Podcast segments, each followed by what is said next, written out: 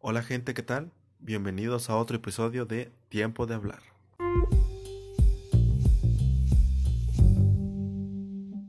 Ha pasado ya un tiempo desde la última vez que grabé algo para este podcast y bueno, una disculpa por ello.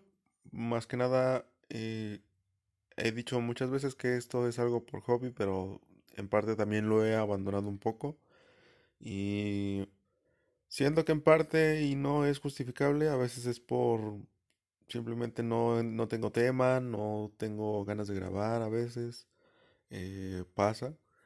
Y más que nada también porque ya entramos a el inicio de clases. Supongo que muchos de los que me estén escuchando eh, más o menos ya están por universidad o preparatoria quizá, o incluso ya habrán acabado estudios. Entonces comprenderán cómo puede llegar a ser los primeros días que son presentaciones, eh, organización, todo ese tipo de cosas que llevan en sí pues todo un, un rito para empezar bien las clases. Pero bueno, eh, espero que les guste el capítulo. La verdad han sido unos temas más, se podría decir como encaminados a lo que son ahora el inicio de clases y más que nada como algunas estrategias que recomiendo. Y espero que les guste. Así que gracias por su escucha y comenzamos.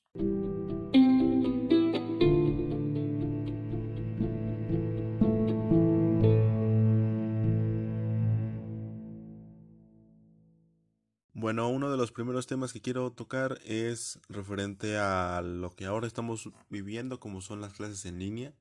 Sabemos que es algo a lo que principalmente los docentes no están tan familiarizados y es como, bueno, en mi caso ha sido así.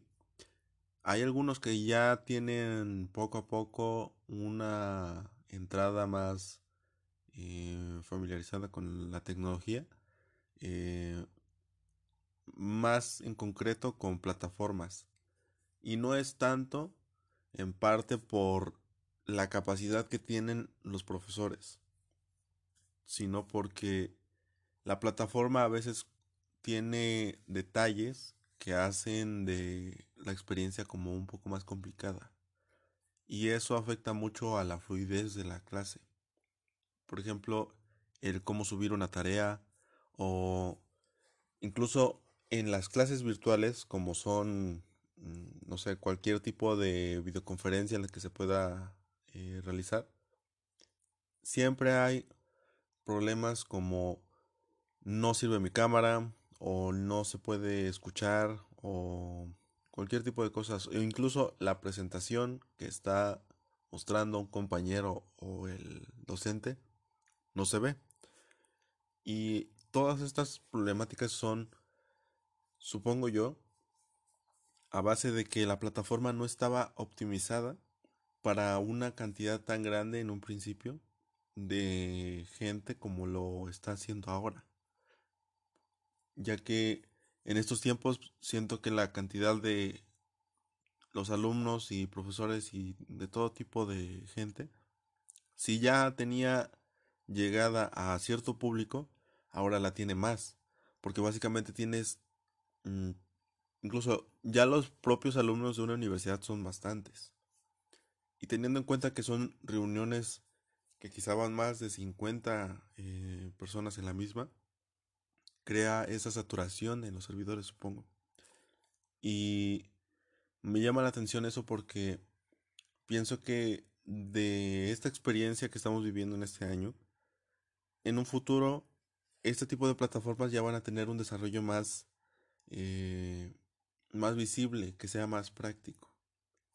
Hay algunas que funcionan bien hasta cierto tiempo.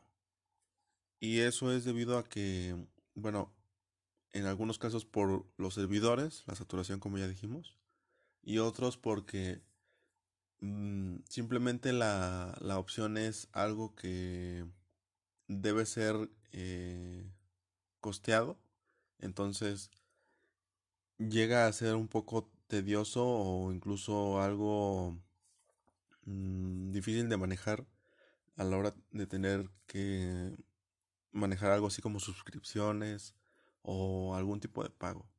Y actualmente con el, tipo de, de, situación que estamos viviendo, como la pandemia, muchos de los alumnos e incluso docentes se ven con problemas económicos. Entonces este tipo de plataformas llegan a ser como algo no tan viable. Precisamente porque es una plataforma que no se adapta a la situación y la necesidad de ya sea un profesor o un docente. Tendrá muchas herramientas, alguna plataforma, otras no, quizás sea más completa, quizás sea más, eh, eh, no sé, se puede decir como más eh, fluida. E incluso en servidores puede que sea mucho mejor para tener más alumnos en la misma sala. Pero siempre va a tratar de haber ese pequeño error, ya sea por parte de uno mismo como alumno o docente, y también como la misma plataforma, como empresa. Pero finalmente es un tipo de problemática que se va dando ahora que este tipo de plataformas está surgiendo o se está viendo más em, más visitada, con más gente, con más público. Y es por eso que errores como estos antes no surgían. O quizás si surgían no eran tan eh, públicos o tan visibles para la mayoría de la gente. Porque ahora que tiene más audiencia, eh, hay más probabilidad de que salgan esos errores en mayor cantidad que incluso antes de todo este tiempo de la pandemia. Porque al ser el único método para ahora clases de manera eh, que se mantenga esa, esa sana distancia y todas las, todas las medidas sanitarias que son necesarias para evitar contagios. Em, es como se ve como una opción eso de las clases en línea. Pero finalmente si, si tenemos algo como lo es errores en plataformas que se suponen que son para la la manera más práctica de llevar una clase eh, sin tratar de perder como ese contacto de profesor-alumno, que sabemos que es algo muy importante. Si llegan a ver ese tipo de errores, se, pierde mucho tanto tiempo como conocimiento, porque el hecho de tener el tiempo eh, como una planeación de estudios no te quiere decir que se va a cumplir al 100%. Y esto se debe a que en parte el tiempo de las clases se va a dar en tanto la plataforma lo permita. Porque a la hora de ser presencial no tenemos otro percance más que, no sé, quizá el transporte. E incluso si solamente es el transporte, nada más tenemos ese tipo de problema que no es llegar tarde o no sé, algún tipo de enfermedad que nos llega a dar y faltemos a la clase presencial, pero tenemos mm, no sé, un WhatsApp que nos pueden mandar. Y de esa manera ya tenemos con la comunicación. Pero en tanto sea presencial, porque de esa manera tenemos el conocimiento de primera mano. Y en la parte virtual también puede ser así, pero se pierde mucho ese contacto de profesor-alumno, alumno, como ya dije. Y siento que es algo importante porque desarrolla esa sociabilidad y ese manejo de trabajo en equipo o más que nada como el mensaje llega más fácilmente si se tiene a la persona frente a ti enseñándote. Y sabemos que hay muchos profesores que son muy buenos en ello que te enseñan de una manera más práctica y que se entiende la primera. Y que si tienes dudas, se dan el tiempo de explicarte. Y este tipo de prácticas que se daban en las clases en presencial, ahora se ven muy eh, complicadas o se hacen más difíciles.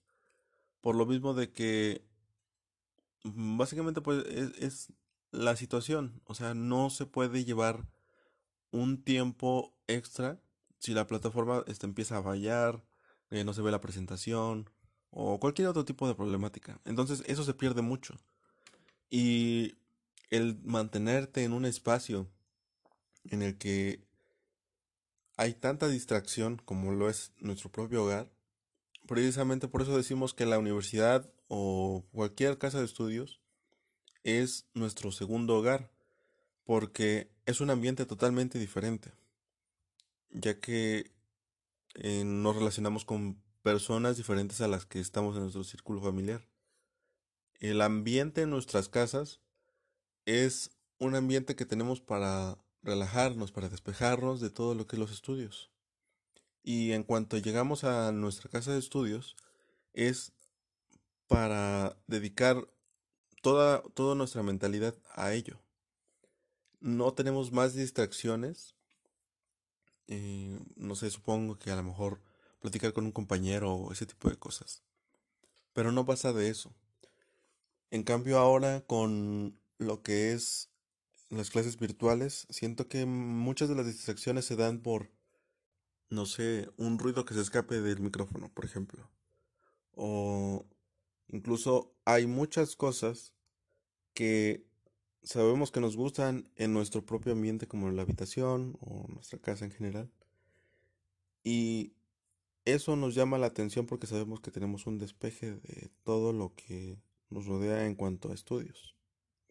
Y eso crea distracciones y nos hace atrasarnos. En parte siento que eso dificulta mucho el proceso de aprendizaje. Pero siento también que la forma de llevar las clases a una eh, a un plano como lo es el virtual es muy cómodo Quizá no para todas las materias, pero básicamente las que son más como literatura o cualquier otra que tenga que ver con investigación, más que nada escribir, leer, presentar y todo ese tipo de cosas, documentos, eh, PowerPoints y todo ese tipo de eh, materiales, son más fáciles manejar ese tipo de materias en este formato virtual también cabe mencionar que hay materias en las que sí o sí es necesario llevar la práctica. Porque no es lo mismo, un ejemplo, yo que estudio mecatrónica, no es lo mismo estudiar procesos de manufactura de manera virtual con simuladores, eh, programas, software, lo que sea, que llevarlo al proceso de máquina. Porque en, ese momento tú estás familiarizándote con lo que tú en un futuro puedes manejar. Quizá no sea la misma instrumentación o los mismos aparatos o cualquier tipo de cosa que, que llegue a utilizar en lo que tú uses tus manos para manejarlo. Pero ya tienes una idea de cómo funciona. Ya te, te familiarizas con el proceso, lo visualizas y te haces parte de ese conocimiento pero se pierde mucho a la hora de ser virtual, porque no tienes de otra más que mm, adaptarte a la parte virtual tratando de extraer la parte teórica y con simuladores, incluso siendo algo práctico, sigue siendo parte teórica porque no estás tomando acción en las cosas de manera real. ¿Me explico? Entonces, Pienso que esa es la parte que se pierde mucho en cuanto a clases virtuales. De cualquier forma, espero que si esta situación que estamos viviendo ahora se alarga más, que esperemos si no, eh, que las plataformas empiecen a brindar la herramienta necesaria con la capacidad necesaria para los tiempos que corren ahora. Básicamente que todos, tanto docentes, alumnos y tutores, nos empecemos a, familiarizar también con este tipo de tecnologías, las plataformas, cómo funcionan, cómo las debemos de manejar, porque quizá ahora lo vemos como algo muy nuevo y a lo que no nos vemos tan cómodos, pero puede que esto cambie en algunos años y que la forma de trabajar sea mixta, tanto virtual como en eh, presencial. Y uno de los modelos que se estaba planteando en algunas partes que he escuchado era llevar la parte teórica a solamente clases virtuales. Y eso está bien. Pero con los tiempos que corren ahora, si la otra parte que también estaban proponiendo es llevar las clases que son presenciales a pura práctica, sería lo conveniente, pero como digo, los tiempos que corren ahora no dan para eso. Muchos profesores han comentado que prefieren que se quede en el panorama virtual toda la parte de aprendizaje teórico y práctico para evitar riesgos de contagio. Y no es tanto porque no quieran echarse una responsabilidad, sino porque lo hacen en, en pro de preocuparse por la salud de uno. Porque tomemos en cuenta que no nada más nosotros nos podemos enfermar, también ellos o cualquiera de nuestros familiares sin que nosotros sepamos. Y ese tipo de prácticas que podemos llegar a tener en la universidad en estos días se ven un poco pues complicadas por lo mismo del control de personas o ese tipo de cuestiones. Pero siento que en algún momento llegaremos a de nuevo tener ese plano eh, ya sea mixto o quizá regresemos a esa normalidad de estar todos en en las clases presenciales como pues antes de todo esto estábamos y llevar el aprendizaje de la mejor manera ya que veo que últimamente ha sido muy complicado para muchos compañeros.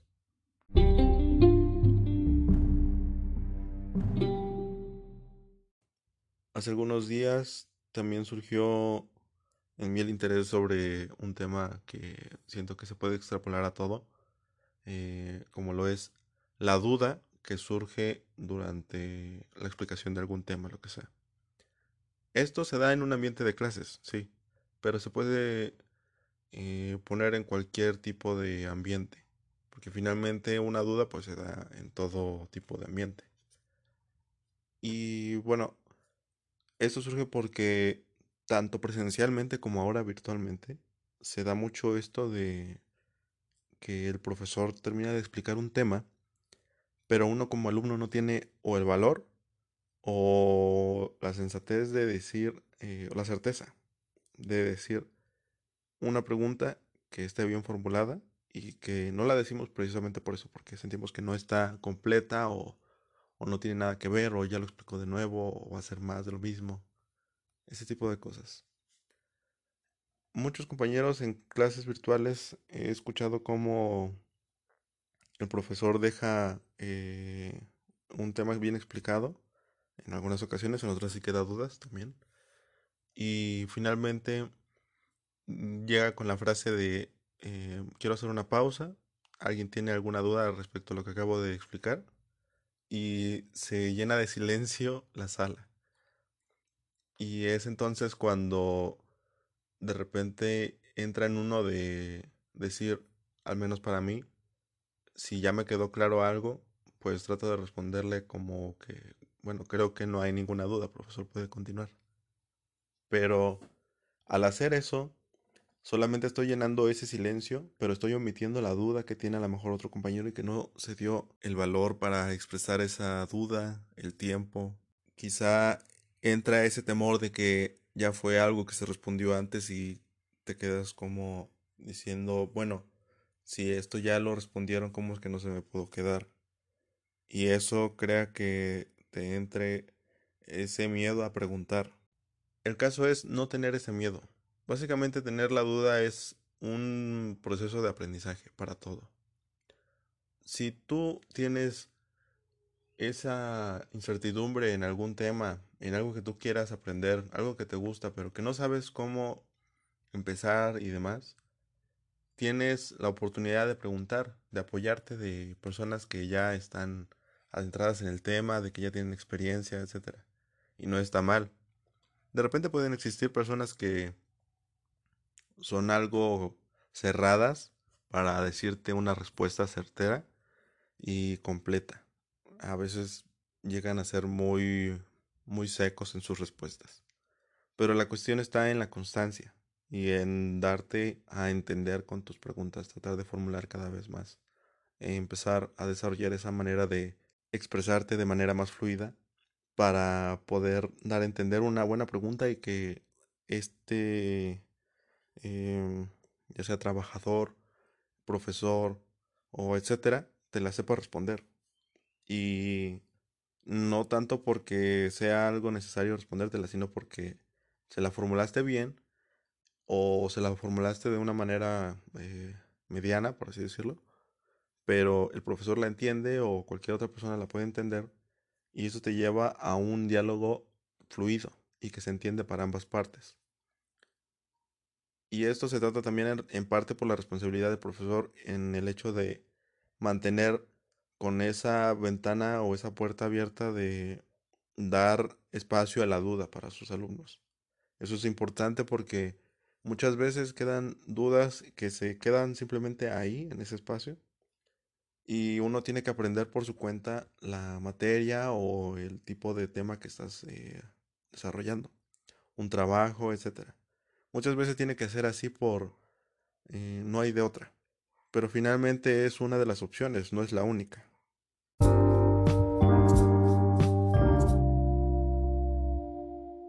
Bueno gente, voy dando final a este episodio. Les agradezco mucho su tiempo de escucha. Espero que nos encontremos aquí por otra ocasión.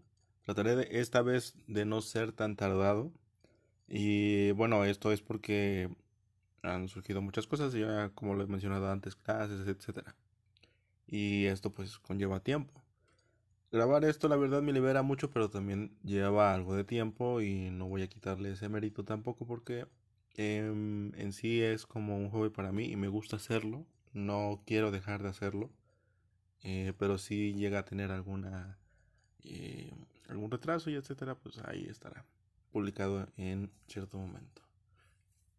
Se supone que para las redes que son Spotify se activan automáticamente las notificaciones, pero en algunos casos llegan a fallar, así que bueno, eso ya es algo fuera de mi control, entonces solamente dense una vuelta de vez en cuando para ver qué hay. Y si quieren escuchar uno de los anteriores episodios que la verdad a mí me gustaron mucho cómo quedaron y si es de su agrado compartirlos, eh, se los agradecería mucho. Y bueno, con esto quiero eh, dar a entender de que todos estos temas, bueno, son algo espontáneos, dan lugar en el camino de la semana, pero me gusta que sea de esa manera, algo natural, algo que sea anecdótico y que surja de manera espontánea, como yo lo dije. Y bueno, espero que de verdad les guste a ustedes y que se sientan parte de los temas, que lo compartan, que lo platiquen con eh, las personas que crean que les interesa el tema o que quieren debatir de ello, todo ese tipo de cuestiones. Creo que eso sería todo por ahora, en serio les agradezco su escucha y nos encontramos en otro episodio más de Tiempo de Hablar. Thank you.